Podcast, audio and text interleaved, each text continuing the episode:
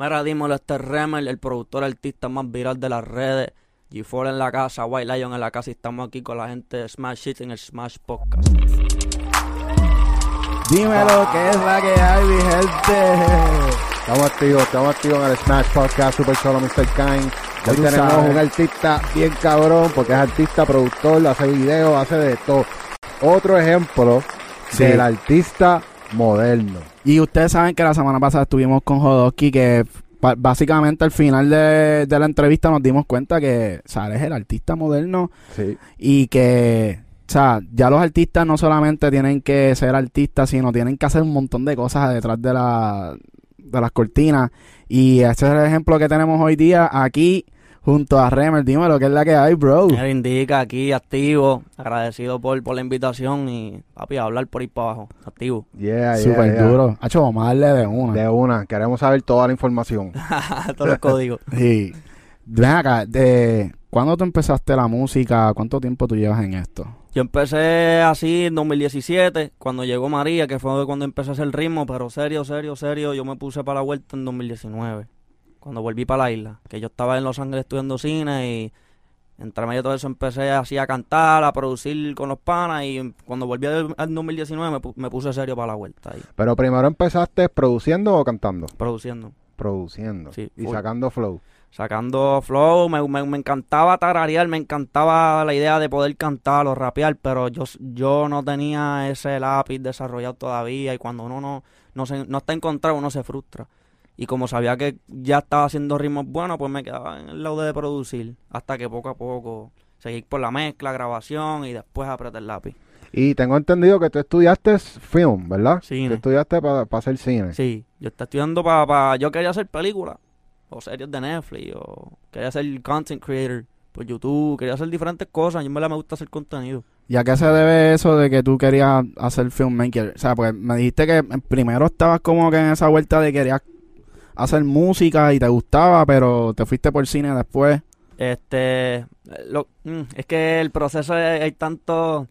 Me gustaba la música de chamaquito. Papi me tenía en clases de violín. Papi toca mariachi. Él, él es yo soy mexicano. Papi también es mexicano. Mis padres son ¿Qué? mexicanos. ¡Qué duro! Yo sí. nací en San José, California, pero ya la semana ya yo estaba aquí. Yo soy boricua de corazón, pero mexicano de sangre, como dicen. ¿Y tu mamá también? Sí, también. ¡Wow! Está cabrón, pero... Wow. ¿Y no se te pegó el acento? Cachón, carajo.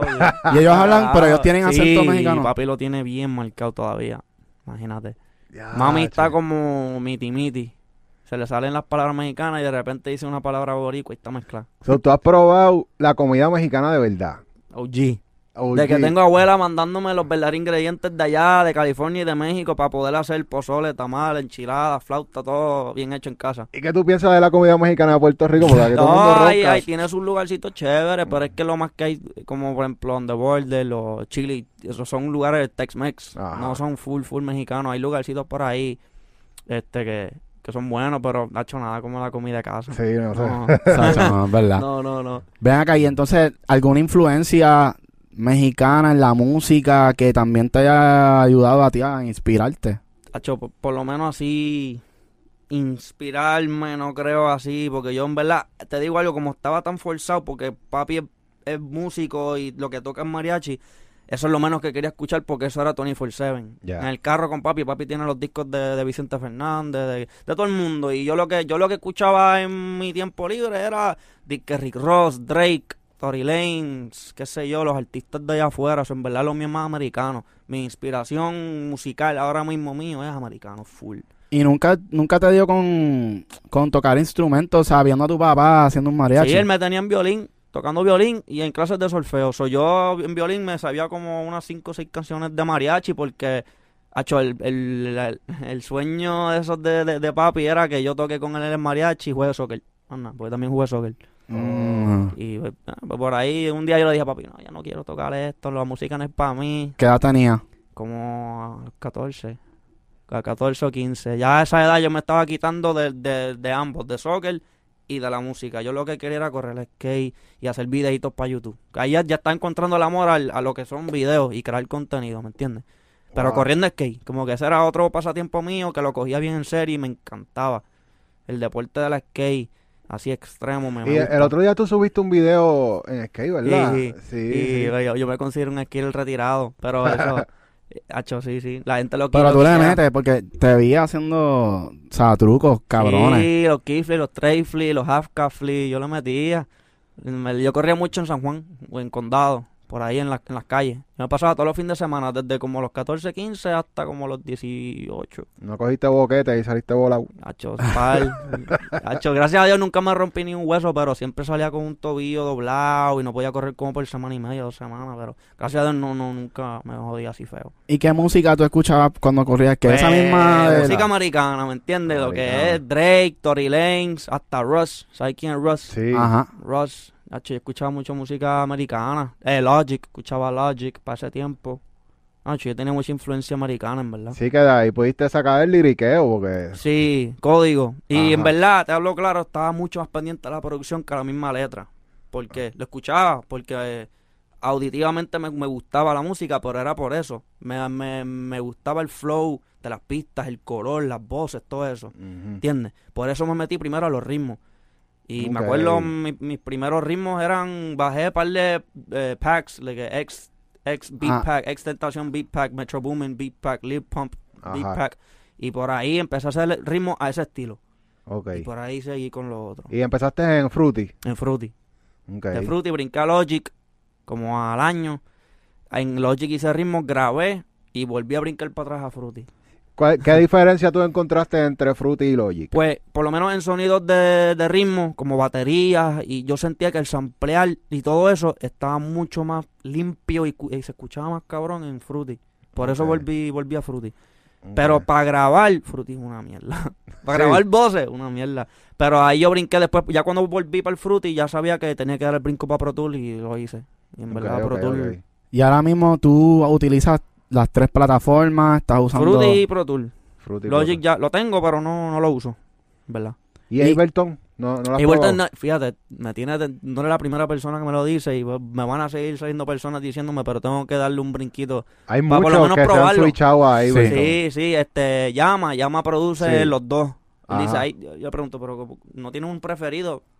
Papi, un día me siento en Ableton y un día me da con hacerle un frutillo. Está bien. Ese es el que está cabrón. Sí, ¿entiendes? después que él le mete el soft clipper, él está Sí. bien.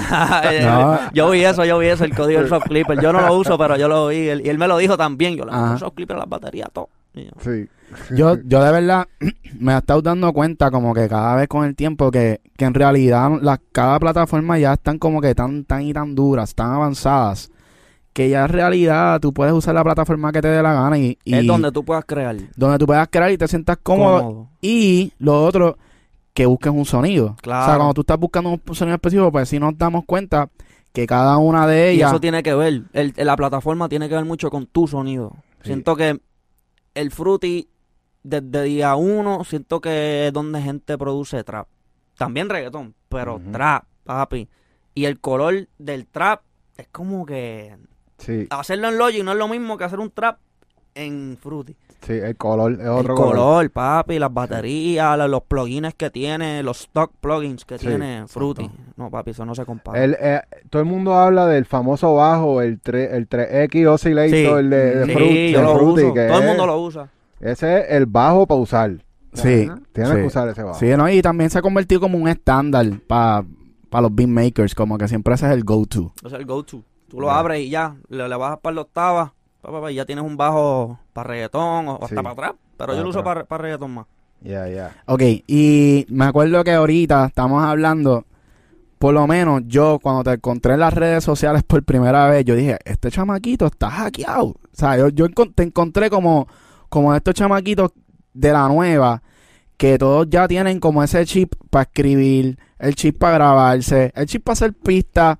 Entonces, te encontramos, pero como que era en la vuelta del trap, como tú me dices, que tenías esa influencia pero me mencionas que vas a venir con, un- con, con un disco que es reggaetón. Sí, sí, yo vengo con un disco completamente reggaetón, que es reggaetón que yo sé que no hay, por lo menos de la nueva.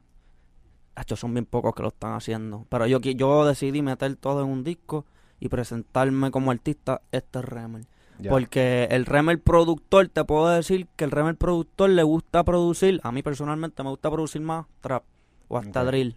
¿Entiendes? Que yo te lo mencioné ahorita, como Sí. que yo no tengo un drill mío grabado, pero tengo pistas drill. Me gusta producir drill oscuro.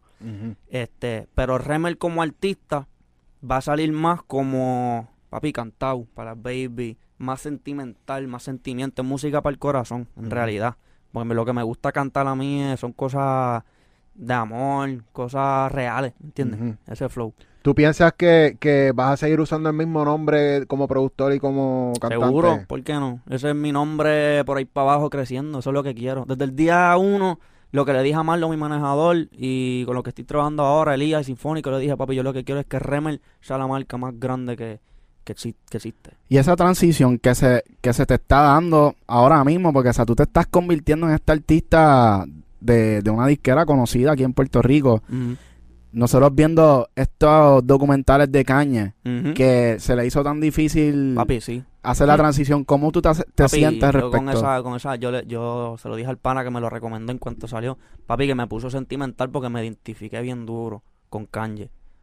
De que me puse con los ojos aguados y todo, yo dije, papi, este proceso lo estoy pasando ahora mismo. Ya. Tener que entrar primero en un estudio ver un, o conocer un artista grande, en vez de presentarle un tema, yo prefiero presentarle un ritmo mío porque lo más probable ya ha escuchado un ritmo mío, me, me ha visto por las redes por producir y prefieren montarse en un ritmo de Remel que colaborar con Remel porque yo porque el Remel artístico todavía no ha salido, no está rompiendo la manera que un artista grande quiere que tú rompas para después apoyarte.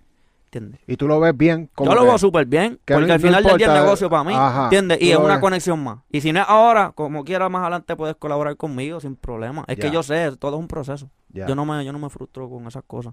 ya, ya, ya. Eso está Eso- cabrón. y eso es importante, la mentalidad también de no de, de disfrutarse ese proceso Sí. que, que lo vimos en, en, en ese documental de Caña que, o sea, él vivía bien frustrado porque Sí. todo el mundo le decía, no, papi, tú no eres Por cantante. eso, tú eres-". por eso me identifiqué, porque sí, sí existen los días que uno se frustra, uno se siente como que down, like you don't want to do anything, pero en realidad yo lo pongo en una un like a balance board, en verdad hay más días positivos que días negativos. Sí. Y es la realidad. Sí, por, por eso existe tú poder hacer lo que tú quieras en la vida y poder vivir de eso. Ya. Si, si te hace sentir más bien que mal. Pero existen los días malos también. ¿Y cómo, cómo, cómo uno brega con esas frustraciones a diario? Hacho, mano? darte un uno- break, tener hobbies. En realidad, a mí me gusta hacer muchas cosas, no solamente cantar y producir. Me gusta el deporte, me gusta jugar soccer, correr el skate, me gusta ir al gym, yo hago ejercicio, este, compartir con mi familia o salir con los panas un día a la playa, como que me gusta hacer diferentes cosas, yo no solamente en la música. Eso es lo que me gusta hacer diariamente. Pero cuando me fatigo, papi, ya estoy drenado. Papi, saco dos días, me voy para la playa, me voy para otro lado, hago otras cosas, no hago nada con la música. Y te, da- te da, te has bloqueado como que Sí. en cuanto a lírica, en cuanto a En cuanto a lírica y ritmo. Yo puedo pasar dos semanas sin hacer un ritmo. Y, y de la nada vuelvo, papi, y en un día saco cinco ritmos. Bien duros. Ya. Y los quiero repartir por ahí. Mira, cógelo tú, cógelo tú. Esta me voy a quedar yo con ella. Yo sí. ¿Y cómo tú haces para repartirlo? Pues O sea, los ritmos que no eran feel, no me da ese feeling para mí, pues yo sé, yo sé cuáles son. Desde que voy montando el ritmo y ya cuando le pongo el, yo, yo en vez del soft clipper, yo pongo el fast filter. Ya cuando le pongo fast filter lo escucho alto. El L2. el L2. Una vez lo pongo y lo escucho alto, ahí es que yo digo, mm, empiezo a tararearle por encima y si encuentro que están tonos cómodos míos, me quedo con él. Si está muy alto el tono, muy bajito, que no es para mí, o lo veo a otra persona que lo va a romper bien duro, lo mando por ir para abajo para adelante. ¿Cuál es ese proceso que tú tienes en el Fast Filter? ¿Puedes elaborar un poquito ahí para Sí, la este, gente que... Por lo menos para ritmos, yo tengo un master chain, que yo muy como ya yo sé lo que es mezcla y mastering, yo le pongo un Pro Q3, que siempre lo pongo primero para corregir cualquier tontería. Después le meto el Ozone para darle un poco de, de whiteness a la pista. Le meto el H compressor para darle un, comprimirlo poquito, le, me la es bien leve. Y después le pongo el fast filter y le meto volumen. Y ya, ahí es como si fuese la pista masterizada. Exacto. ¿Me entiendes? Y ya cuando yo, si es que lo voy a usar para grabar de verdad, yo lo que hago es quitarle compresor, le, quito todo, excepto el Pro Q3, que estoy corrigiendo cualquier cosa Exacto. tonta. Para después en el Pro Tour no tener que meterle ese Pro Q3. Y eso tú lo haces, me imagino, en la- esa cadenita se la tiras al final, Al no final- mientras estás No, fíjate, se lo tiro en cuanto estoy sampleando, pues ya estoy montando la batería, rápido me meto el master y le pongo, le pongo el La El cadena. master chain, sí, porque me gusta escucharlo alto. para con- allá de tú siempre. llegar al Sí, sonido de exacto. una. Tú vas, papi, desde que pongo, vamos a ponerlo, lo pongo en negativo 15 de los hi-hat, ahí es que se queda. Cualquier cosita que tú quieres es bien mínima, Ujú. Pero sí. Sí, esa es buena, eso es más o menos lo que nosotros hacemos Sí. con el template, porque nosotros creamos un template Ajá. que ya está los subgrupos, ya está Ajá. todo hecho, que es cuestión de traer un instrumento nuevo y ya. y ya estamos Sí. sonando como Sí, es. esos son códigos, eso es para acelerar también el, el workflow. Ya, Y me gusta trabajar rápido, sí, rapidísimo. Me Sí. gusta perder el tiempo. qué duro. Súper duro, mano. Oye, y ahorita me acuerdo que me estaban mencionando porque eh, eh, está cabrón que tus ritmos se prestan mucho para el maleanteo. O sea, como que mucha gente le gusta roncar, lo oscuro, Sí. pero a ti no te gusta hacer ese tipo de música porque no- quizás no te identifica. No, acho, no es que no me guste, me encanta, me encanta ese flow, pero no es lo que me siento cómodo cantando y soltando por ir para abajo, porque es que yo, yo me conozco yo mismo y lo mío es más cantar. Yo mil veces prefiero sentarme en un escrito, en un estudio y, y tratar de montar algo más melódico, más sentimental, cantadito, lindo, que un trap, escribir un par de punchlines, un par de... Y también me gusta ese proceso, pero no es lo que prefiero yo, Ya. ¿me entiendes? Tú lo ves algo también como de marca, ¿verdad? Como que el sonido no va con tu Sí, marca. exacto, ¿no? Y lo puedo hacer. Y tengo traps bien cabrones que en el momento ahora no los pienso soltar, pero en su momento lo pongo en un disquito, un proyecto y va a estar cabrón. La gente lo va a quiquear, ¿entiendes? Duro.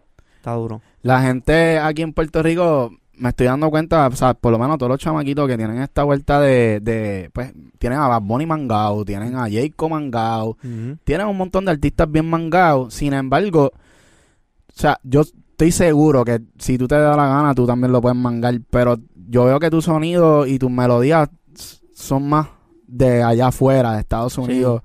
Eh, ¿Tú sientes que eso es parte de tu trademark o...? o- Es mi color, te puedo decir que es mi color. Tú dices el sonido que Sí. sale de los... re- Sí, eso es mi color. Y en verdad la manera que, que hago el ritmo, hasta la manera que mezclo, los highlights, las voces, todo. Todo es mi color. Yo ahora mismo, yo últimamente los featuring que he grabado, todo ha sido, te grabo mi parte, yo mismo te lo mezclo y te entrego las acapelas. Porque este es mi color. Yo quiero que mis, que mis versos salgan con este color. Ya. ¿Me entiendes? No me gusta que otra gente, otros productos, son bien pocos los que pueden, pero, ajá, me gusta hacerlo yo. Sí, tú sabes que nos hemos dado cuenta de eso. Hay muchos artistas que, que Que lo están hacen. prefiriendo grabarse ellos mismos. Y se entiende, eso es tu Sí. arte. Hasta Sí. los versos, hasta un corito, prefiero mezclarlo yo y entregártelo ready. Sin Con- reverb si quieres, pero Ajá.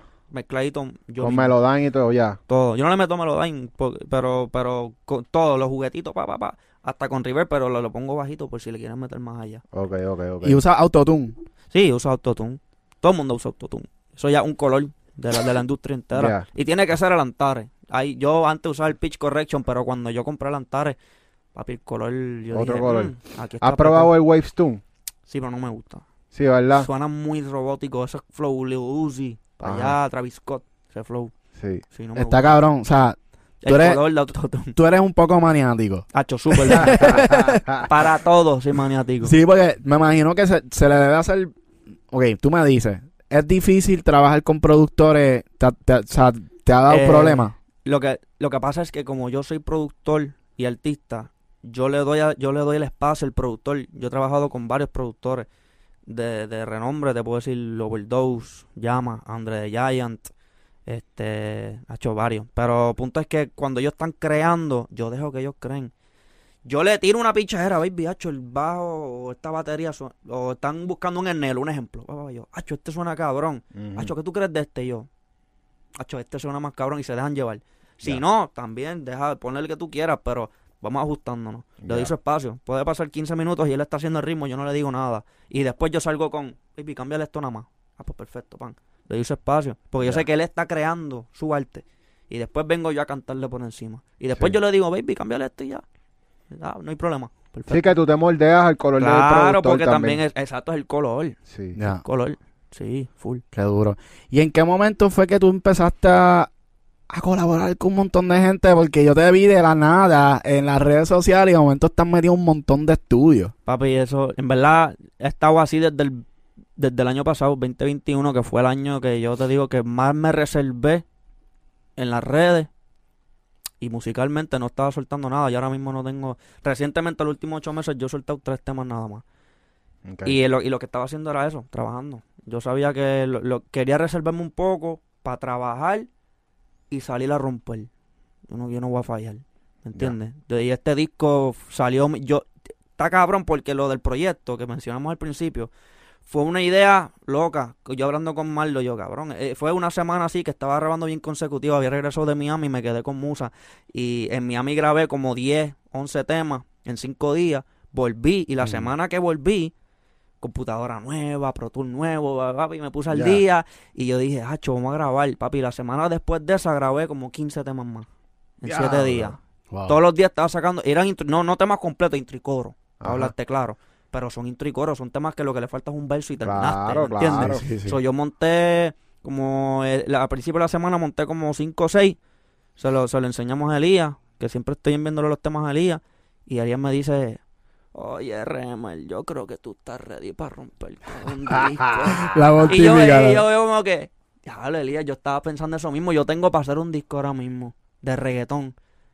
Ponte para eso, tienes hasta noviembre. Para arrancar el año con eso. Wow. Eh, Noviembre de este año. De 2021. Ah, Sí, te 2021. estoy hablando, estoy- estamos Sí, en sí. septiembre, agosto del año pasado. Ajá. Y ahí fue que yo dije, ok, Remer va a arrancar con reggaetón, porque en verdad esos reggaetones que grabé esa semana dije, esto está otro flow. Yo tenía R&B, yo, yo, yo empecé a sonar con el temita de No Guidance, el remix, que eso es lo que Ah, el temita exacto. que más me cantan por ahí. Yo dije, pues lo mío es cantar, pero seguí haciendo ese flow R&B, trapcito, pero en verdad cuando me empezó a meter más el reggaetón me encontré, yo dije, "Mm, aquí es que me siento bien cómodo, voy a romperle. Ya. Y cuando Elías me dijo eso, como yo lo estaba pensando también, yo creo mucho en el tiempo de Dios y las, las señales de Él.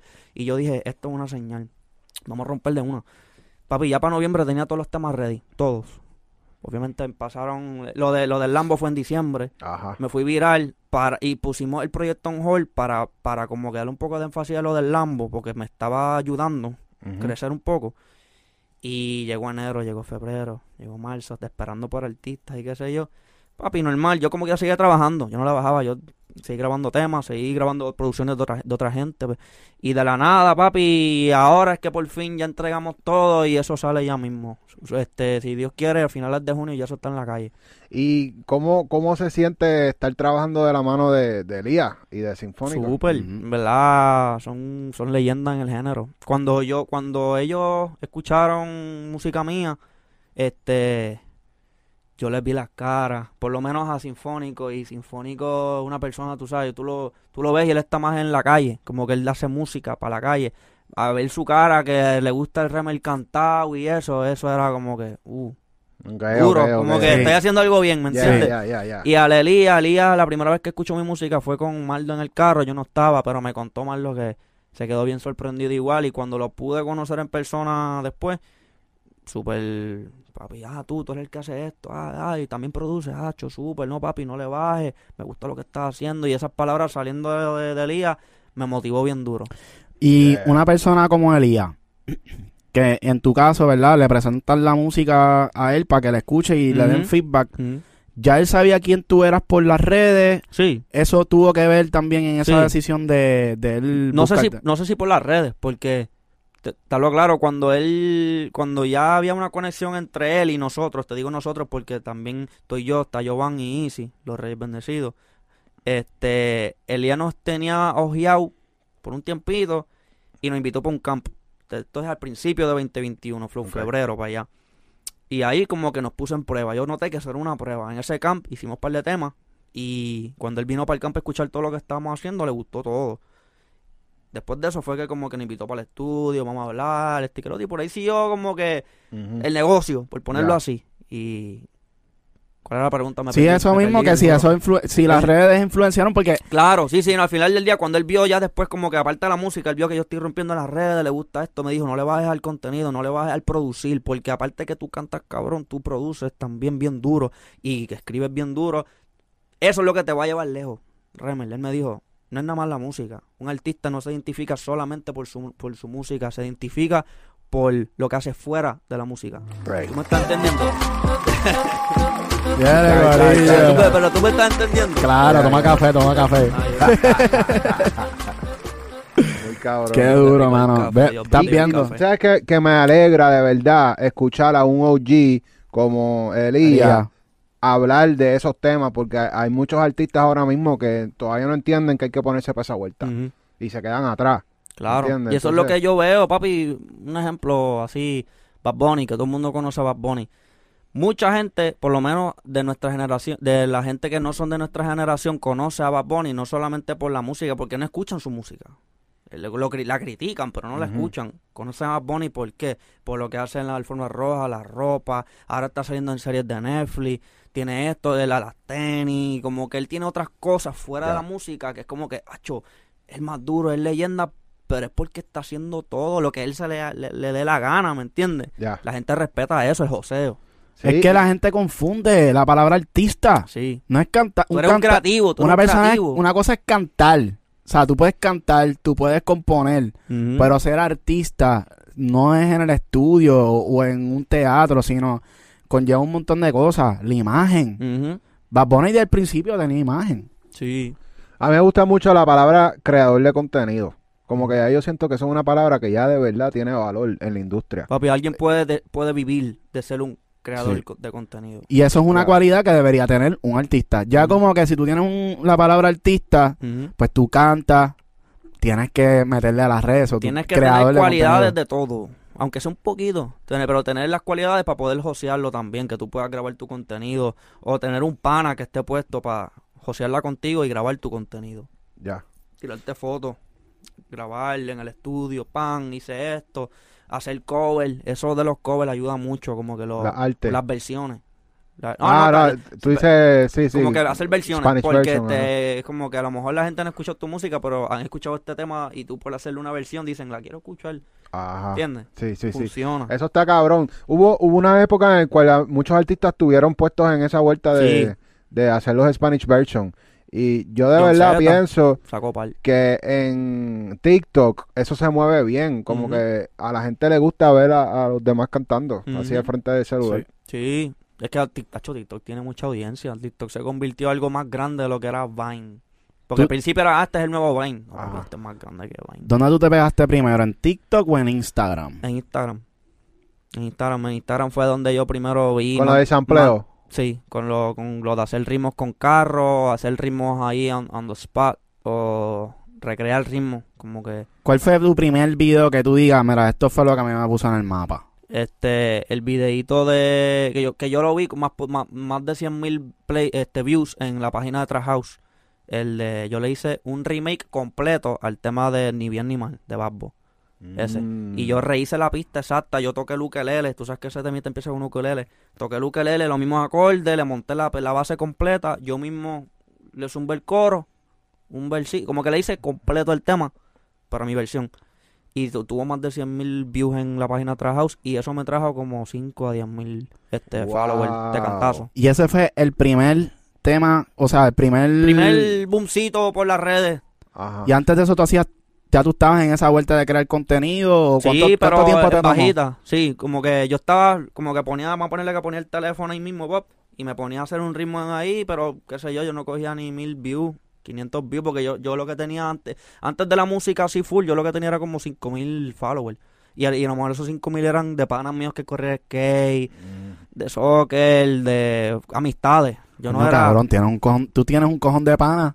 No, no, no, no, papi. Y yo en verdad conozco mucha gente. Y te digo porque brincoteé con cojones. Sí, Violín, soccer, este, luego correr el skate. Luego la audiencia que yo tenía como 5000 suscriptores para ese tiempo haciendo contenido unboxings de cosas de skate. tablas ¿En- eso. en YouTube? Pero en, una, pa- en Ah. un canal viejo que ya no, no existe, pero tiene, está- los videos están en privado. Y eran unboxing de skate. Sí, papi, yo cogía Flow 30, 40 mil views por hacer un unboxing y enseñar la tabla en la, así mismo en la cámara. Y yo, papi, esta tabla está bien dura, no, ni la había corrido. ¿Tú tenías hablaba spo- un sponsor o algo Sí, así? sí. Mm. Para ese tiempo yo estaba sponsored, este, no, son compañías de allá afuera, The Conquer Project, que me enviaba ropa, tablas, eh, Skapian Skateboards, ellos me enviaban tablas, cada, como dos o tres tablas al mes, para correr. Entonces yo estaba al día con, Pero ¿y con cómo tú, skate. cómo tú llegaste ahí? ¿Cómo? El contenido. Igual como tú Un ahora- día decidiste hacer unboxing y se fue. Sí, el canal se empezó a mover y en verdad como yo era un chamaquito, yo no, yo no lo hacía por trabajo, yo no sabía que uno podía, yo no sabía que podía hacer chavos de YouTube, yo no me lo hacía porque me gustaba hacer Mm. contenido. Y cuando me empezaron a llegar los, los brand deals, I was like, papi, estoy viviendo del skate, lo que me falta es chavo, Ajá. ¿entiendes? Tengo 15 años, pero cuando me lleguen los chavos yo puedo vivir de esto. Y por eso me fui para LA, papi, al, al principio en verdad lo de LA sí estudié cine, hice algo productivo, ah, pero en verdad yo me fui para allá porque mi sueño de chamaquito era ir para LA y ser like a, like a full on like pro skater Ajá. en LA, correr en LA, conectarme con los skaters, los skaters grandes y poder vivir de contenido. Como que eso era complementarlo. Ya. Ese era mi primer, esto es lo que yo quiero hacer en la vida. ¿Y cómo tú hiciste para Wow. ir para allá? Porque ah, en Estados Unidos las universidades son bien caras. Como que... Papi, las becas, la FAFSA y qué sé yo. ¿Entiendes? Este, mis padres están cómodos, gracias a Dios. Pero cuando se divorciaron, pues los papelones de los chavos, de que Ah, este le debe sí. a este, papi, el- el- el- en la corte uno puede truquear. Diablo. mm, Y en la FAFSA, pues puse que estaban divorciados, que yo no estoy haciendo tanto dinero, papi. Todo el mundo truquea esas cosas, Ya, ¿verdad? Sí. Ok, ya lo, pues, eso está bien interesante porque mucha gente... Yo lo que pagaba era renta en LA, sincero. La universidad se pagaba sola por todas las becas que tenía, pero yo pagaba renta, que como quiera la cara, pero pagaba renta y mi comida, así.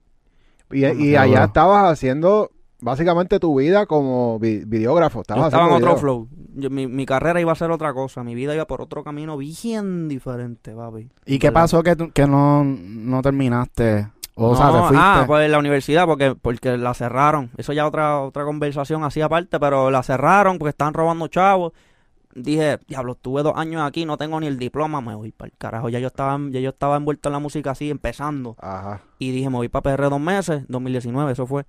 Estuve aquí dos meses, yo dije, si me conecto bastante y veo que algo puede pasar con la música, me quedo. Y, y si me mantengo también, porque no voy a estar pidiéndole chavo a mis padres.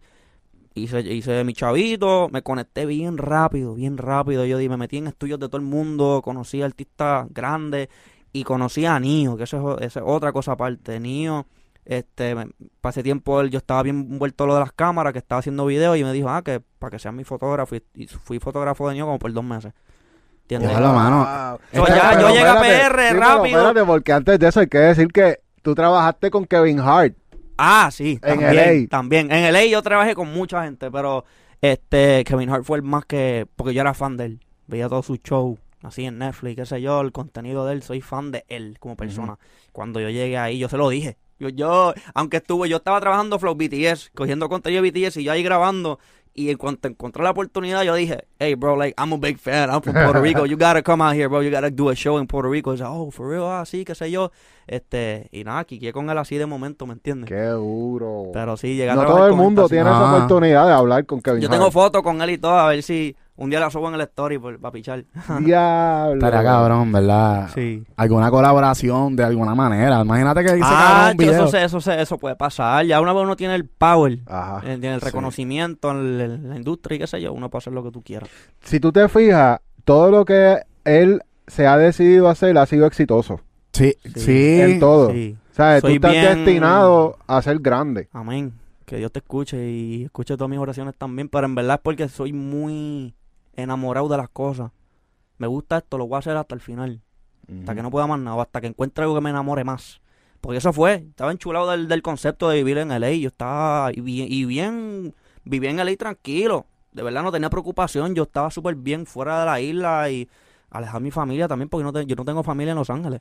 Pero cuando encontré la música me enamoré más. Y saber que podía hacerlo en Puerto Rico, volver para acá con mi amistad y qué sé yo, dije, esto es lo que voy a hacer. Y eso es otra transición más que tuviste que hacer. Porque, Sí, antes de la música. porque está, eh, yo digo que está cabrón que tú primero, produ o sea, como que tratar de pasar la transición de productor a artista, pero no solamente eso, transición de que te estaban llamando para guiso de cámara Sí. a productor también te tuvo que pasar esa transición, ¿verdad? Papi, fue una transición y fue no fue buena, porque como te digo, llegué a PR, Nio que fue las primeras personas que me dio la mano como fotógrafo y camarógrafo, súper.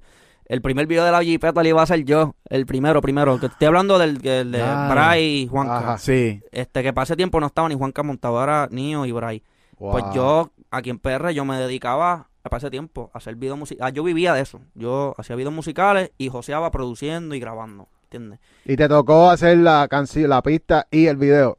¿De qué? En un tema como que te contrataron para la pista y también para el Eh, sí video. me ha pasado, estoy tratando de pensar. Ya, Pero no, pero me ha pasado que yo he tenido que. Este sí me ha pasado, te puedo decir, Rocafela, brother mío de Humacao. Chabrao a él, pero él era uno de los primeros que me dijo, Hacho, él, él me dice Chimi, porque yo- a mí me reconocían por Chimi del- para los tiempos de soccer. Chimi, cabrón, quiero que me produzcas un, un tema completo. Pista, me graba, mezcla, estoy, me haga el video. ¿Entiendes? Y lo hice completo, cabrón. Y me ha pasado un par de veces, ya tengo un par de producciones por ahí, pero así, up the top, like, no me puedo recordar de todas. Sí, para eso Sí, está sí. cabrón. Sí, está duro. Sí, está cabrón. Y, y que de alguna manera también, o sea, hay que recordar que estuviste haciendo cosas que en verdad algún- estaban relacionadas todas. Que yo creo que eso es importante aclararlo. Que estabas invirtiendo quizás tu tiempo en, en una área que quizás no era lo que ibas a terminar haciendo, pero te estaba ayudando a crear conexiones. Y me, no, y me ayuda ahora. Como que al sol de hoy, aunque ya yo sé que mi vuelta es al, al ser artista, al saber hacer videos y saber bregar con all the back end work, like, me ayuda, me ahorro chavo y dolores de cabeza. Y te puedes organizar mejor porque Mejor, sabes lo que necesitas para lograr cada Claro, cosa. ya hago los libretos, todos los libretos míos los hago yo. Y se los presento después a Elías, Elías le corre, me da el budget, lo hago con, con Sacon Justin, que es mi camarógrafo, o ahora los tickets estoy trabajando con Albicón, se los presento, vamos para encima. Juan, Yeah, están en la misma yeah. página que yo, ¿entiendes? Está Qué duro. cabrón. Yo pienso que eso, eso, no sé. Yo, o sea, yo estoy tirando aquí, pero yo pienso que esa va a ser la nueva, Así el es. nuevo estándar, loco. Todo el mundo tiene que apretar de Tú alguna di- manera. tú me dijiste que ahora las disqueras están buscando artistas que tú no van a firmar artistas a menos que tengan, no sé, cierta cantidad de números en TikTok o qué sé yo, sí. que se vayan viral un par de veces. Papi, para mí eso es lo que tienen que hacer porque ahora mismo tú estás viviendo de las redes. Un artista, tú no eres artista hasta que no rompa la barrera de las redes. Porque un artista no, no es nada más hacer música. ¿Qué tú Sí, piensas? a- a- ahí tú eres músico. ¿Y qué Claro. tú piensas de la gente que, porque hemos, o sea, esto yo creo que ha sido del mes pasado para acá, hay muchas quejas. La gente se está quejando de que las disqueras no, que mi disquera quiere que yo haga bailes de TikTok, la disquera quiere que yo haga tal cosa en TikTok, que si hasta que yo no haga TikTok no van a sacar música. ¿Qué tú opinas de eso? Acóplate, papi, porque así va a ser el resto del, del- de la industria por ir para abajo. Acóplate. Aunque, aunque, papi, no tienes que hacerlo tú. Contrata a dos o tres brothers, amigas que bailen bien duro y se le paga. Toma, baby, aponte esta partecita del tema, que yo lo he hecho. Yo mismo, antes, antes que llegara Elías, yo con Marlo sacaba un budget para las redes. Te estoy diciendo de que yo mismo contactaba a modelos, a influencers, y le decía, mira, baby, lo que tengo son, son 100 pesitos, son 120. Lo que, lo que te pido es que suba un story y un TikTok. Perfecto. Eso Y yo tú lo le das la libertad creativa. Claro, yo decía, hazlo tu flow. Pero usa esta partecita de la canción. Ya, Ajá. that's it. That's all you gotta do. Y funciona. So, me alegro que las disqueras están haciendo eso porque es que chamaquitos de la nueva, o sea, te estoy hablando de independientes, no tienen ese drive todavía. Están, ellos lo que quieren es pegar un tema, pero tú no vas a pegar un tema a menos que le metas a las redes. No, no va a pasar. Y, y es que yo pienso que, o sea, por ejemplo, podemos poner el ejemplo de, de, de Alejo y el corillito Sí, que ¿qué se están pegando. ¿Qué pasó? Que subió un preview por TikTok, se fue viral. Fade este Le llegó a le, le- le llegó a Fade, cabrón, y Fade mandó fuego ahí, pan, de una. Y yo escuché, yo escuché el flow de cómo fue, Alejo le tiró la pista en pichadera, eso está cabrón, porque te está joseando tu, tu, tu vuelta. El joseo siempre se tiene que respetar. La joseó, Fade zumbó, vamos para encima. Pe- papi, si no fuese porque, déjame enviarle la pista para ver qué pasa. A lo mejor no salía ese palo. Ajá. No, no se iba tan grande como está ahora mismo. Y en cuanto a eso de los previews, ¿tú piensas que, que soltar el preview no importa aunque no tengas fecha de lanzamiento? O hacer deberías hacerlo hacer más previews bueno, pero ser creativo. Porque ya los previews así, a lo mejor en, dentro del carro o... En verdad no importa cómo lo hagas, pero siento que a este punto, como ya los previews ha vuelto una costumbre hacerlo justamente antes de que... Yo tengo un preview que todavía no he soltado y lo, lo, lo pienso soltar una semanita o algo así porque estoy midiendo mi tiempo. Estoy todavía en, la, en la promo del ciento del, de lo del Lambo y ya mismo voy a empezar a promocionar lo del disco. Porque sale el sencillo del disco antes del disco. Ok. Y siento que los previews tienes que ser creativo, tienes que visualmente ser diferente, decir algo o hacer algo que te distinga el preview. ¿De no es un preview normal. ¿Cómo tú haces para buscar ideas, inspirarte y venir con algo diferente para romper? Siento que eso sale natural, pero a la, para la misma vez ver cosas de otras personas o de otros artistas y después tú meterle tu flavor, siempre es bueno, porque papi, todo existe, ya todo, todo existe, todo, la manera de hacer las cosas, todo existe, es es cuestión de hacerlo a tu manera y innovarle un poquito, aunque sea. Zúmbale una ahí. Vamos allá. Sí. Eso aplica hasta para música. Claro. Todo Sí. está hecho, todo existe. Las notas ya están. Claro. Sí. No, eh, estamos viendo que, que ya, o sea, ya definitivamente para mí ese tiene que ser el estándar porque yo como, o sea, si yo, si yo tengo una disquera, para yo firmar un chamaquito, yo no me puedo arriesgar Claro. a firmar a alguien que está desde cero y no está, o sea, si yo no veo que está activo en las redes, quiere decir que no está dispuesto a, a meterle mientras esté con la disquera, o sea, yo tengo que ver que Tiene que números, tengo que ver tantas cosas, no es solamente cantar y, y Claro. y Para ya. mí, una disquera debe ser un complemento hacia tu proyecto. Porque el proyecto mío, eh, bueno, gracias a Dios, no, no, no, yo hago todo solo, yo me produzco, grabo, mezclo, masterizo. Pero vamos a ponerle que tú tienes tu equipo de trabajo, tú tienes el productor, tienes el ingeniero, camarógrafo, manejador y hasta road manager. La disquera tiene que ser un complemento hacia todo tu equipo de trabajo. ¿Tú me entiendes? Sí. Tienen que traer algo a la mesa, ¿no es? Algo. Y tú, que también, y tú también tienes que llegar con algo, algo a la mesa, no es nada más. Yo hago música, fírmame. Y le meto, tengo el talento. pasa es que yo me he dado cuenta también que, que las disqueras como que están filmando chamaquitos jóvenes y como que no... No les dan el tiempo a madurar. como Ah, como que Sí, por, lo veo, lo veo. Y lo he visto. Y todavía ¿por qué? viendo. ¿Por qué las disqueras se, le van a hacer ese daño al artista? Porque Mm, en verdad le hacen daño. Filmándolos tan joven y filmándolos sí, lo que no pasa estando es, ready. lo que pasa, bueno, de lo que yo puedo ver, a lo mejor la disquera ve el chamaquito, le ve algo que no está desarrollado. E incluso yo tengo estas conversaciones con Marlo, Marlo le interesa filmar a otro chamaquito, pero él dice, no es el momento, pero lo estoy mirando, lo estoy velando.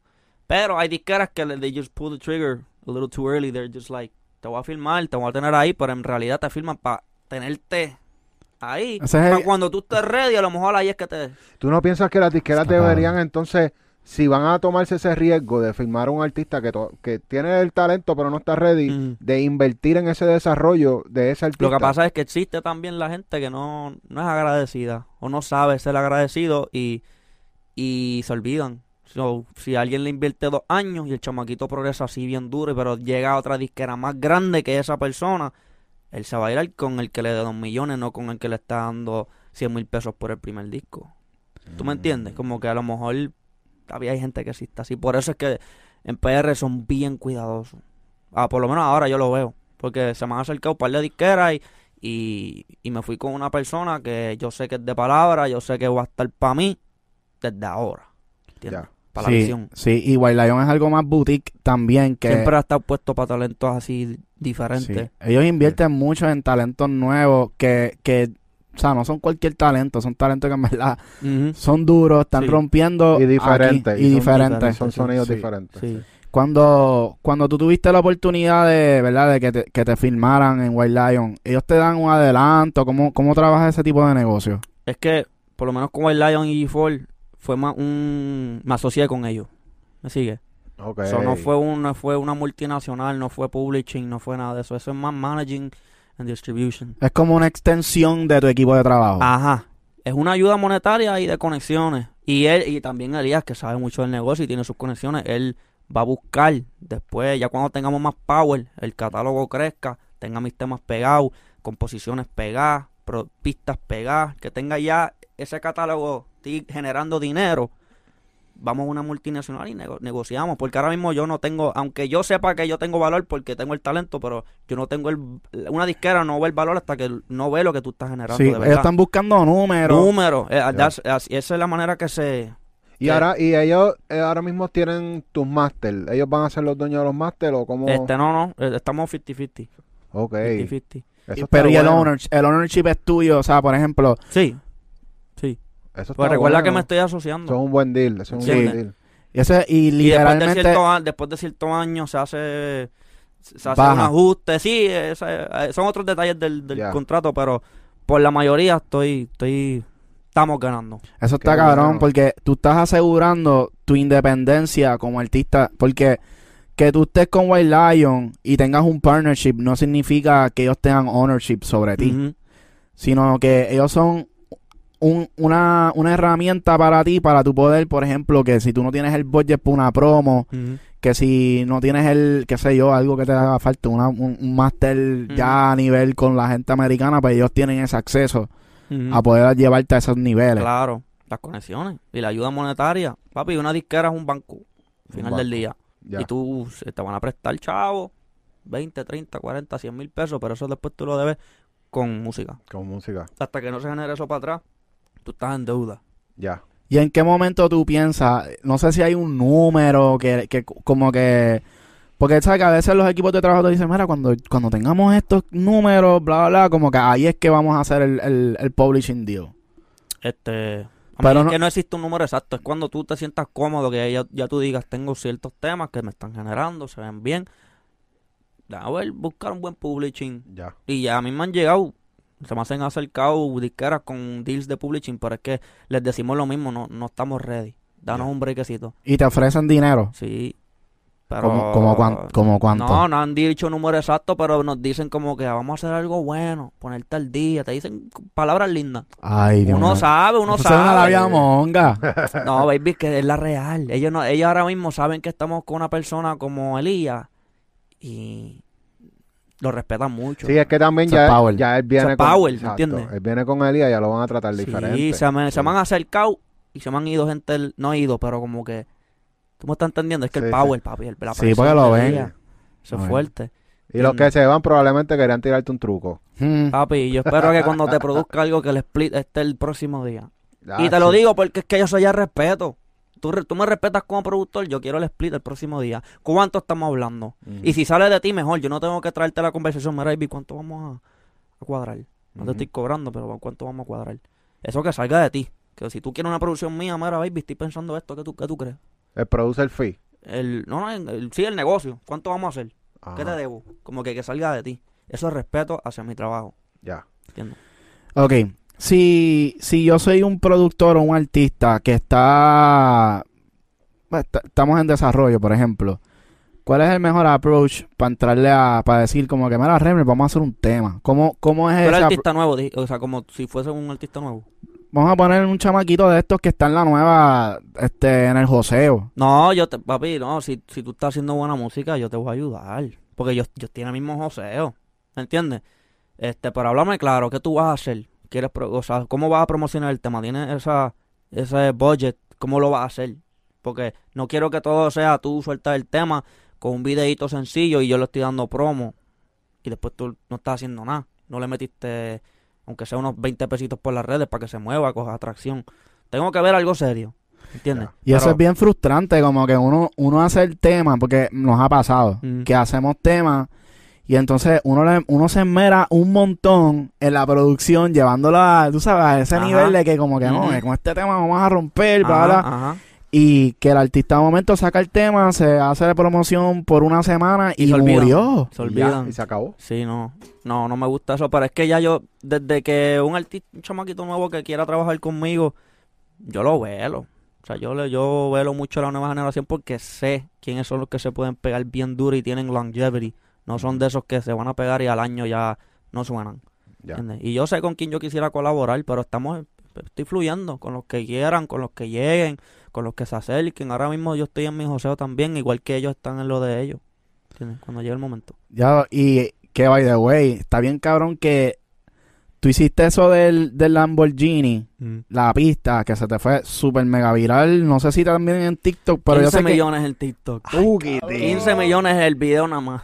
Ya. ¡Diablo! Está cabrón. ¿Tú monetizas de eso? No. Tiene que haber una No, manera. no, Tiene no, que haber una manera. explicarte. Yo, yo, podía monet- yo estaba monetizando en TikTok, pero papi, era una miseria. Y entonces luego cuando te unes al partnership de ellos de, de cobrar, de hacer chavo. The ellos, Creator. de creator, te bajan el, como que el algoritmo se pone más, más malo, como que de- te, te exigen subir más contenido para mantener ese algoritmo tuyo ahí. ¿Y qué tú hiciste? Oh. Yo, es que yo no, pase tiempo por lo menos, yo, yo no soy TikToker, yo soy artista. Y hago, y me gusta hacer contenido. So, todo lo que subo allí lo subo a TikTok. Y muchas cosas se van viral porque mi contenido es bien creativo, bien. Está cabrón. So, impresiona, impresiona. impresiona, les coge la atención. Y por lo menos yo me salí del, del Creator Fund porque ya yo estaba viendo, yo buscaba mucha información en YouTube. Decía, si te sales del Creator Fund, como que si tienes 300 mil followers, le va a llegar a tus 300 mil followers. Pero if you're in the Creator Fund es como que tienes 300 mil followers, pero en verdad le está llegando a 50 mil. Ah. Porque sí, como que te Ellos te bajan el algoritmo. El algoritmo que no lo le la- llega a toda la gente, no lo sale en el For You page. Es como que. Bueno, pues Esa es la misma mierda de ti, la misma mierda de Instagram. Y yo, y yo me salí del Creator Fund justamente antes de lo del Lambo, como la semana antes. Dije, yo voy a subir esto y se va a ir viral y no quiero que la mierda esta de Creator Fund me, me meta el pie. Y en verdad, todo lo que subió después de lo del Lambo ha cogido sus views. Todo está por encima de los 100 mil views en mi TikTok o tiene views. Ya. Los views que de verdad tengo 300 mil followers, estos son los views que estoy cogiendo. No estoy cogiendo mil views. Y es me- yo creo que te- esa fórmula, o sea, lo que hiciste está perfecto porque en tu caso, tú, o sea, tú no estás buscando tanto como que generar, o sea, amén, si cae dinero de TikTok, Síganme. pero siento que, que tu enfoque es más crear el awareness. Claro, O sea, que la porque, gente te porque, conozca. papi, al final del día yo hago el contenido. Pa- H, es que yo sé lo que, papi, cuando hice lo del Lambo, yo sabía qué mundo me estaba metiendo. Al rapidito cuando estaba, cuando iba a hacer lo del Lambo, rápido yo sabía si esto se va a virar, papi, ya yo soy el productor que todo el mundo reconoce, el que hace pistas con, Con sonidos ahí. del carro, con Ya. lo, o lo que sea, porque también hizo un- con unas tenis. Sí. Está bien, pero en verdad yo no quería categorizarme de esa manera. Yo soy artista, yo hago música. So, lo hice tomando ese riesgo, pero lo hice también para atraer esos ojos hacia mi música. Al final del día son 15 millones de views, Claro. me trajeron más followers. A lo mejor, vamos a ponerle que me llegaron, vamos a ponerle 100 mil followers. De esos 100 mil, 50 se meten a escuchar mi música y a lo mejor 10 de los, de los 50 se quedan ahí fieles escuchando lo mío porque les gustó lo que vieron.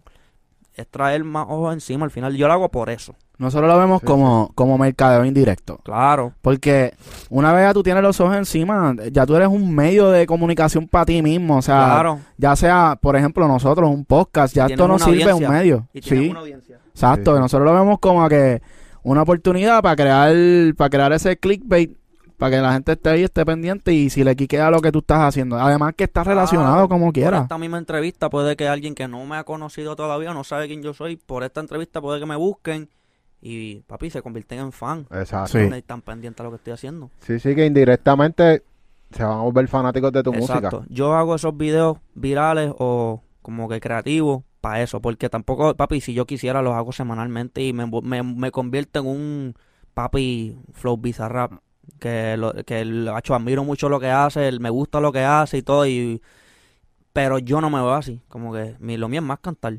Yo quisiera que la gente capie mi música, so ¿qué hago? Yo hago eso, en vez de hacerlo semanal, lo hago cada dos o tres meses para mantener la página viral, viral los numeritos bien lindos, y cada rato que la gente me vea la cara, aunque no sea con mi música, y eventualmente yo sé que un día un temita va, va, va a explotar. Pero ese es el tema que tú tienes con, con, Sí, con Ñengo. sí. So, como quiera, Sí, como Ten- que era salió bien, papi. Al- eh, eh, eh, ese video le llegó a los ojos de Ñengo y a la semana ya había zumbado para el tema. él te escribió a ti.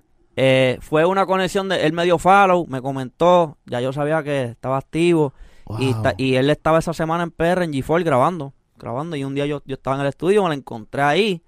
Este, papi, papi Ñengo, súper humilde, lo respeto mucho. Y papi me dio su número y me dijo, ¿qué va a hacer mañana, chivo? Vamos a hacer algo.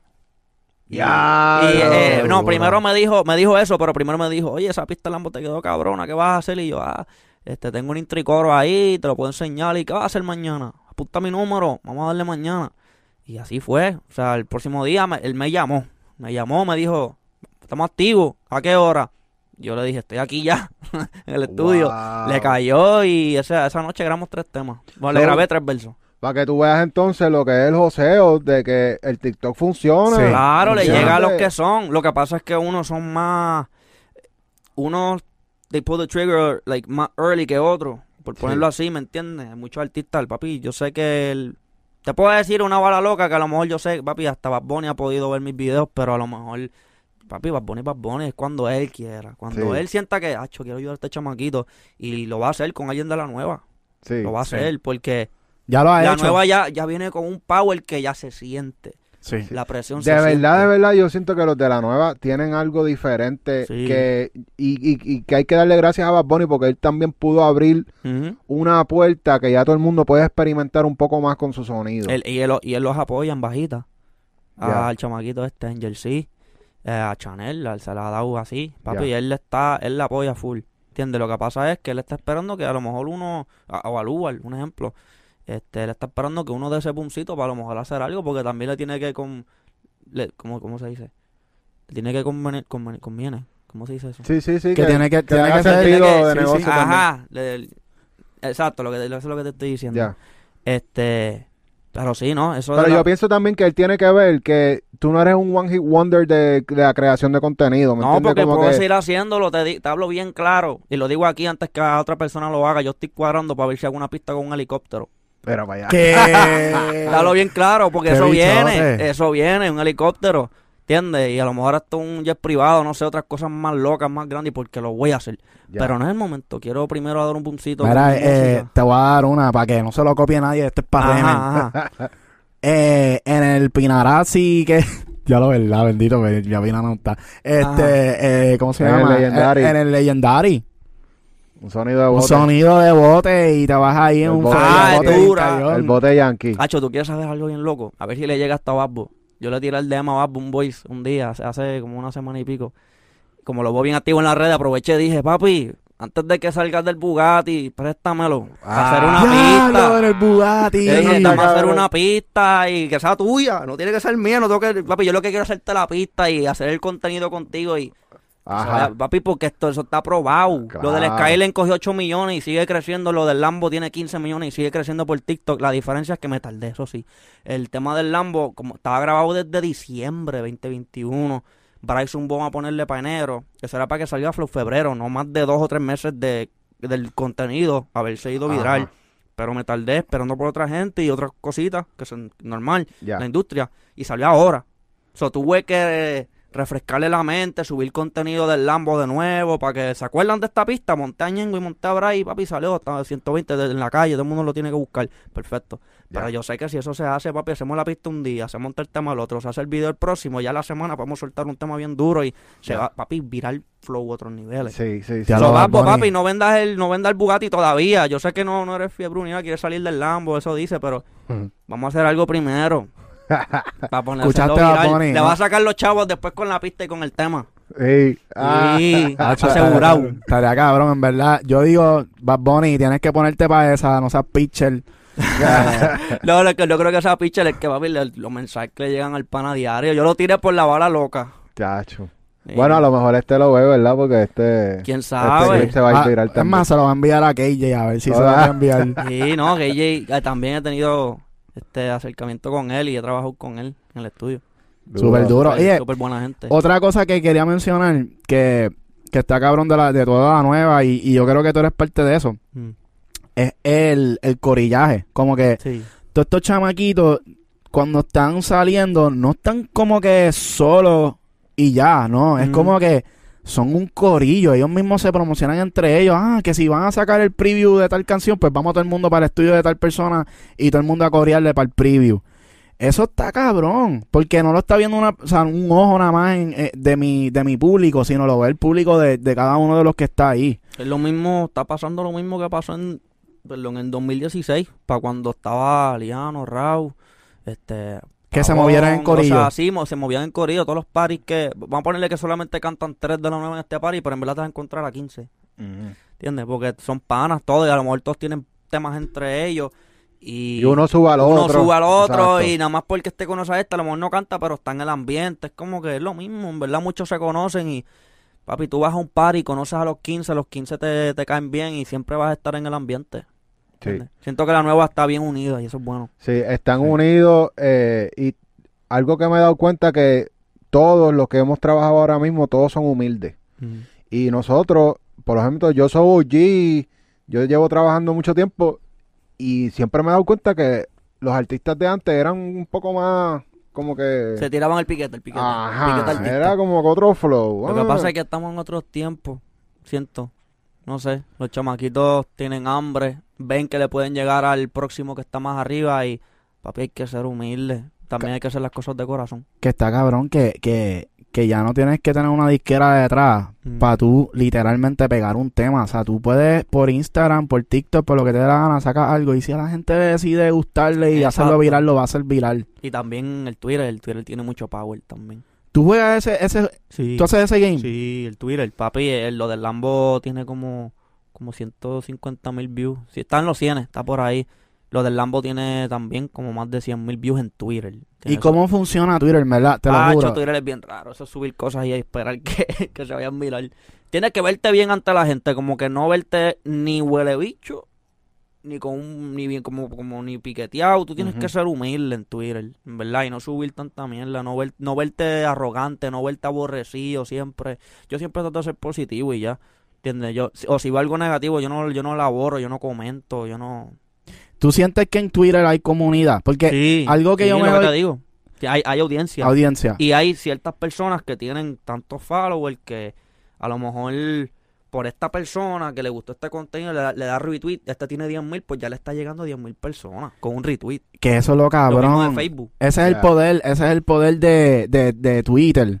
Que El no tiene ninguna, sharing, que no tiene sharing, ninguna otra sí. plataforma. Sí. Que tú, o sea, lo, lo, te- lo tiene Facebook, pero tú Ujú. sabes que ya Sí, Facebook es de los eso- viejos. Sí, eso es más, exacto, otra generación. Pero que el poder de, de Twitter, yo lo que siento es, o sea, es difícil, pero una vez tú le das, lo que tú necesitas es que una persona sumamente grande con Sí. 10.000 followers nada más, 10.000 nada más. Sí, La claro, de te vas viral. Te vas viral aunque sea dos o tres días, porque después ellos le dan quote, te escriben un buen comentario y tú le das retweet a ese quote y le vuelve a salir a tu, a tu audiencia, a tu, a tu follower, ese quote. Eso es como que tú mismo lo sigues viralizando por un tiempo. Lo del, lo del Lambo y lo del Skyline, papi, estuvo viral como dos semanas en mi Twitter.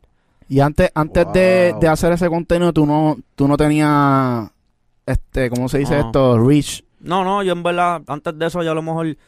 Twitter yo lo tenía desde hace tiempo de chamaquito, pero yo no lo usaba tanto como ahora. A lo mejor te hablo, te hablo claro, 500 followers. Yo voy a ponerle que yo antes de la música tenía 500, 800 followers.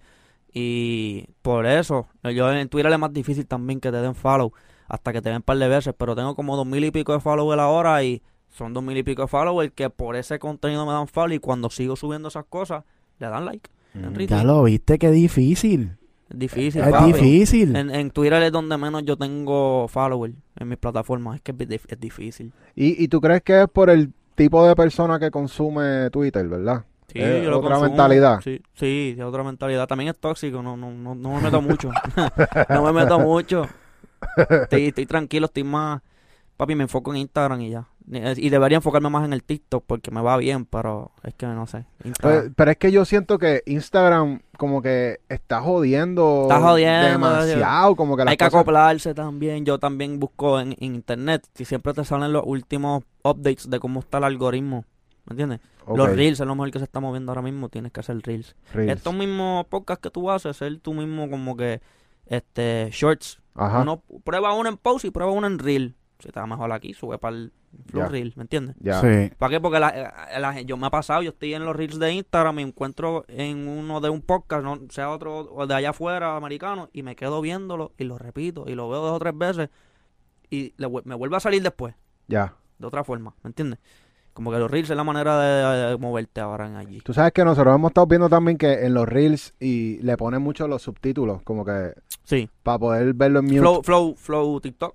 Ajá. Flow TikTok, sí, tienes que hacerlo así. Lo que hace mucha gente es subirlo a TikTok, le pone los captions, que es más fácil hacerlo ahí, y lo guardan y después lo suben allí. Con, aunque tenga el logo de TikTok, como quiera, la gente lo ve. ¿Tú crees que, que eso lo aguante en, en Instagram? Sí. Lo del loguito. ¿Qué- qué- ¿Cómo así? Como que, que no lo enseñen tanto porque tiene el logo de TikTok. Ah, Pues no sé, pero yo había visto contenido en allí que no, Sí, que sí. tiene el logo. sí, sí, lo puede tener. Lo que, lo que pasa es que hay una mierda que te hace eh, Al- Instagram, que tiene un, al- un algoritmo que lo identifica Lo y te atrasa el audio. Mm. No sé si te ha, si te ha pasado que lo ves lo como que... de- Ah, pues eso sube lo original y ya. Sí, Tú mismo pones los captions cuando le cuando editas los, los shorts. Ya. Y ya.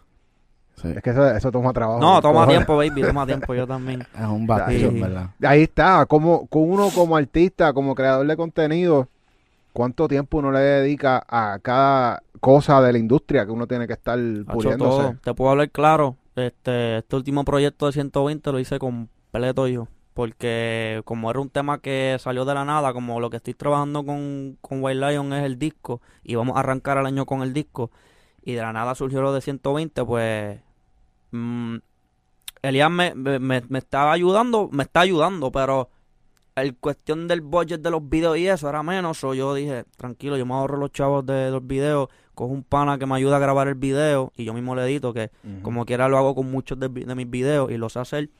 Y Papi, así fue, pero papi fue mucho tiempo. Yo sentí que esas dos semanas del trote del video y de editarlo y los swipe up, digo, los story posts y todas esas promociones, Ya. papi, me consume tiempo. No hice nada, no grabé nada de música en esas dos, las últimas dos semanas antes de que saliera el tema. Porque yo estuve editando el video hasta las 5 de la tarde y el video salía a las 6. Ya. Yo estuve exportando eso una hora antes. Diablo, qué misión. ¿Tú me entiendes? Ya. So, es un trote. ¿Me entiendes? So, yo, yo en cualquier momento yo tengo que dejar ese, esa área de la, de la edición. Entonces, Sí. dejárselo a alguien y lo tengo. Justin, Justin mi, mi camarógrafo, él es el que me edita los videos y me edita todo, pero hay veces que me pongo bien picky, por lo menos como para la Lambo que no tenía budget, necesitaba hacerlo yo mismo. Ya. ¿Entiendes? Sí. Pero consume mucho tiempo. Y a uno poco a poco, mientras va madurando en la carrera, uno, uno va como Tiene que, que... dejar. Sí. Uno delega porque, o sea, literalmente tú no puedes hacer todo. Sí, uno tener siempre su visión clara de lo que uno quiere y, y exigir porque no está mal exigir. Sí, porque, pero por eso es bueno hacerlo uno al principio, para uno ir desarrollando la visión, como Claro. de qué es lo uno, que uno quiere, para después cuando ya uno esté en esa posición de contratar a alguien, pues mira, esto es lo que yo quiero y hazlo Papi, así. Yankee.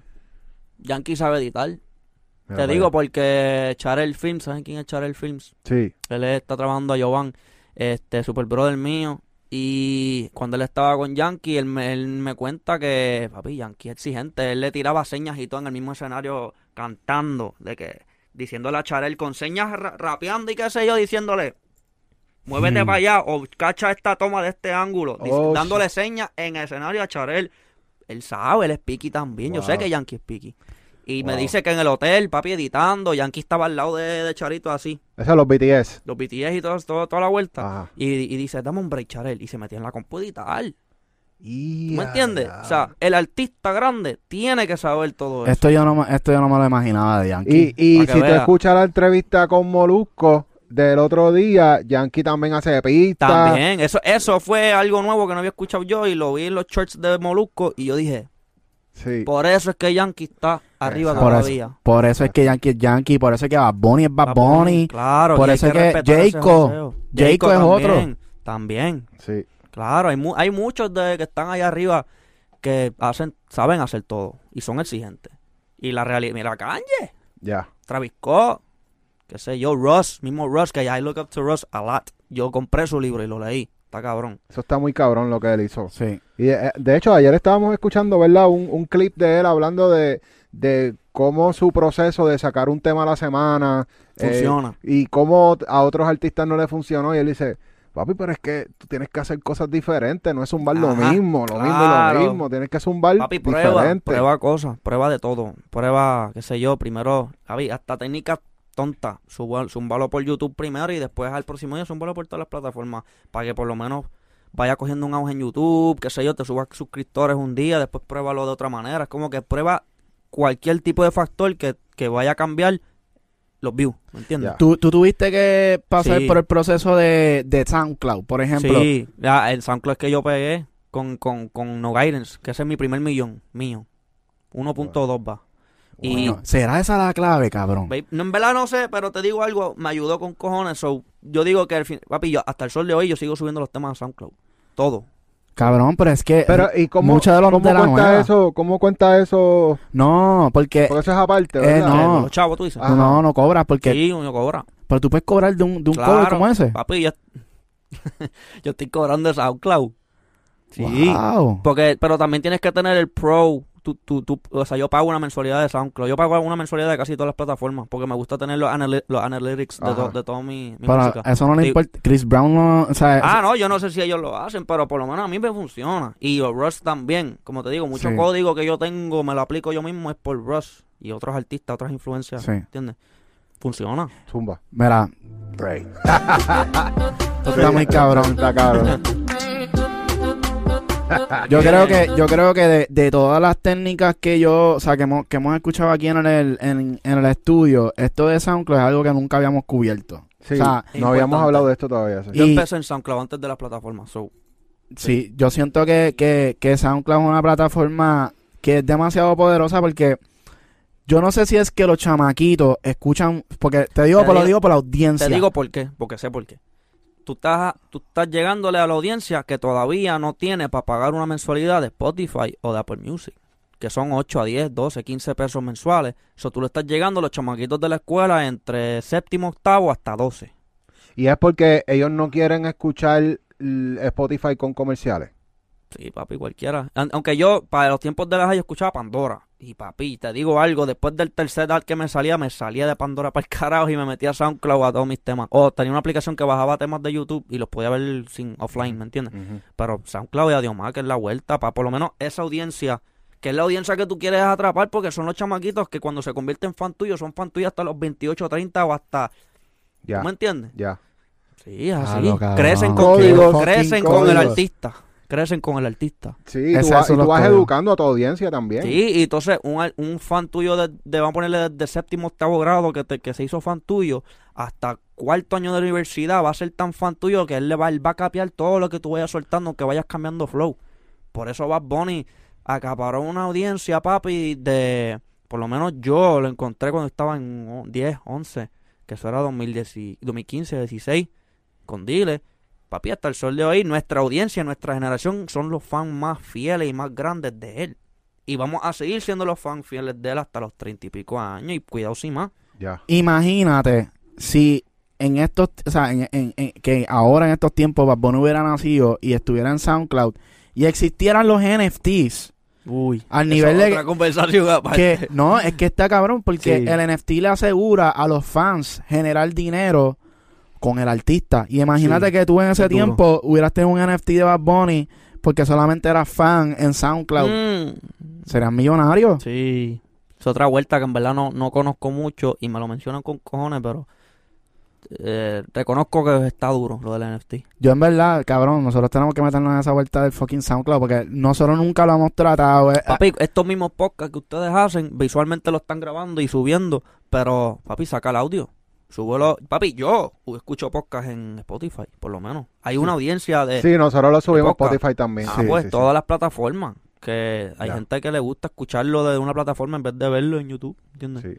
Sí, está cabrón, mano, conocer todos estos tru- trucos porque yo sé Códigos.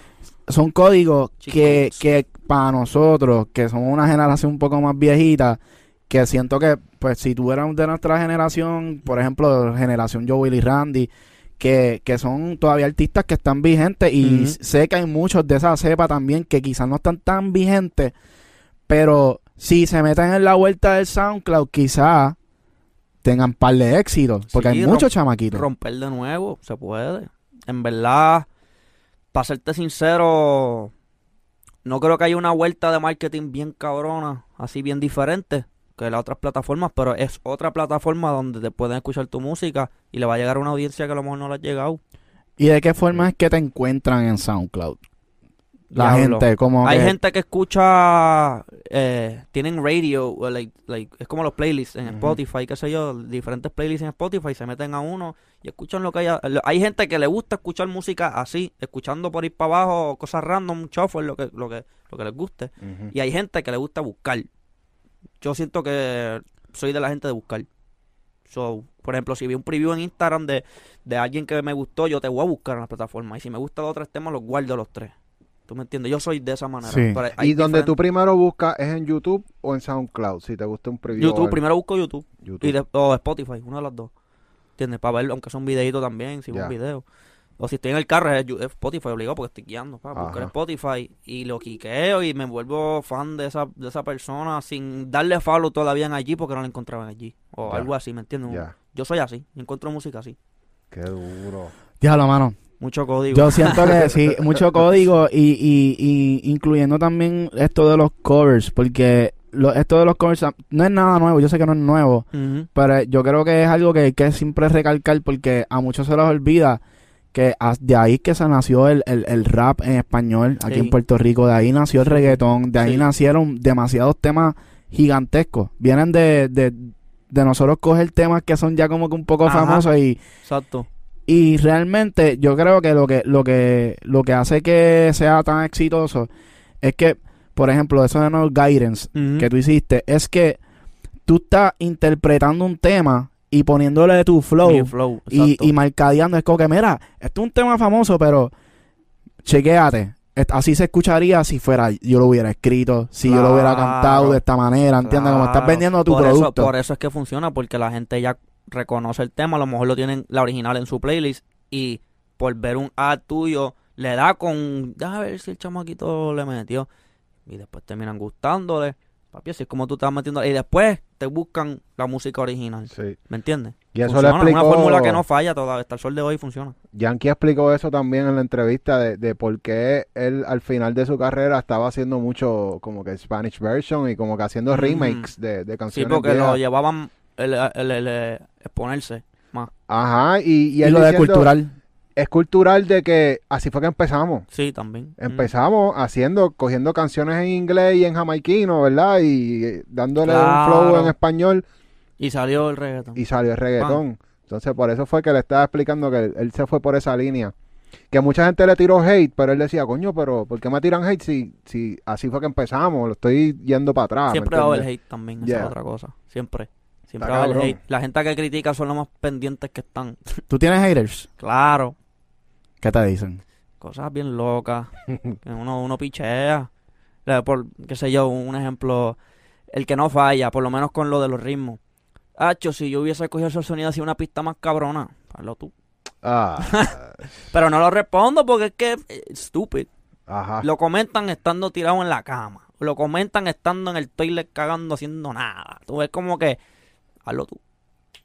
Porque lo estoy haciendo yo, te molesta y ves que tengo, diablo, perdón, ves que tengo 15 millones de views y, y te molesta que me fue bien, hazlo tú.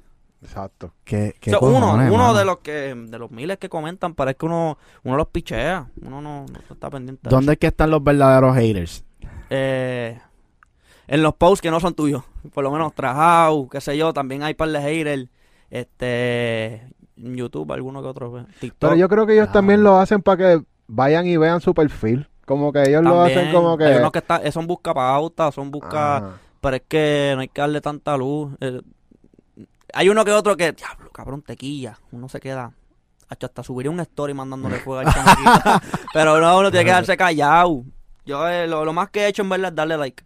El Para que vea que lo vi. Esto es lo que tú querías, también lo vi. Pero ¿qué más quieres? No te voy a dar auge, Sí.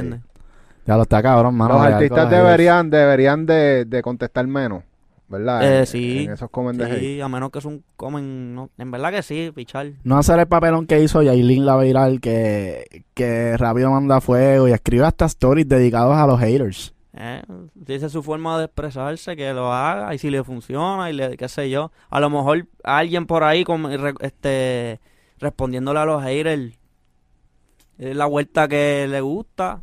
Controversia. No sé, pero a mí no me gusta la controversia, no me gustan los papelones, no me gusta estar en negatividad con, con un hater que después a lo mejor se... Papi, yo he conocido y me ha pasado que un hater que me, que me tiró fango feo, esto fue por Twitter, este, en 2019 subí un freestyle y dijo, ah, llevas par de freestyle, no pasa nada, quítate, este y que el otro no va a hacer nada, no tienes talento, lo reconoces y como que no, papi me mandó fuego, ¿Cómo tú te sentiste con, con ese tipo de comentarios? furioso. Pero a la misma vez cogió par de likes y par de retweets y me puso más furioso todavía. Y entonces yo dije, yo no voy a responder. ¿Para qué? Yo no voy a guerrear con un chamaquito en Twitter que no estoy viendo de frente. Entonces hasta los panas míos respondieron y qué sé yo. Pero ese mismo chamaquito, para que tú veas, creo que fue el año pasado, 2021, y te digo porque mi hermano fue el que me enseñó. Me comentó en el video, no sé si era el del Skyline o qué sé yo, papi, este chamaquito está viendo, como que no se acordaba que era yo. Este chamaquito está bien duro. Ya. Tienen que dársela, pam, pam, pam. Y cuando mi hermano me la enseña, ¿no te acuerdas de este cabrón? Y veo el perfil. Este mismo chamaco que está hablando de mierda de ti. Y yo me acuerdo porque, mira, tengo el DM de 2018, de 2019. Que yo le había enviado que, ah, porque papi, hasta mi hermano me defiende en las redes. Yo no hago nada, pero mis padres, mi hermano, mi familia me defienden. Y es como que, yo, papi, yo me quedé, yo pude hacer algo.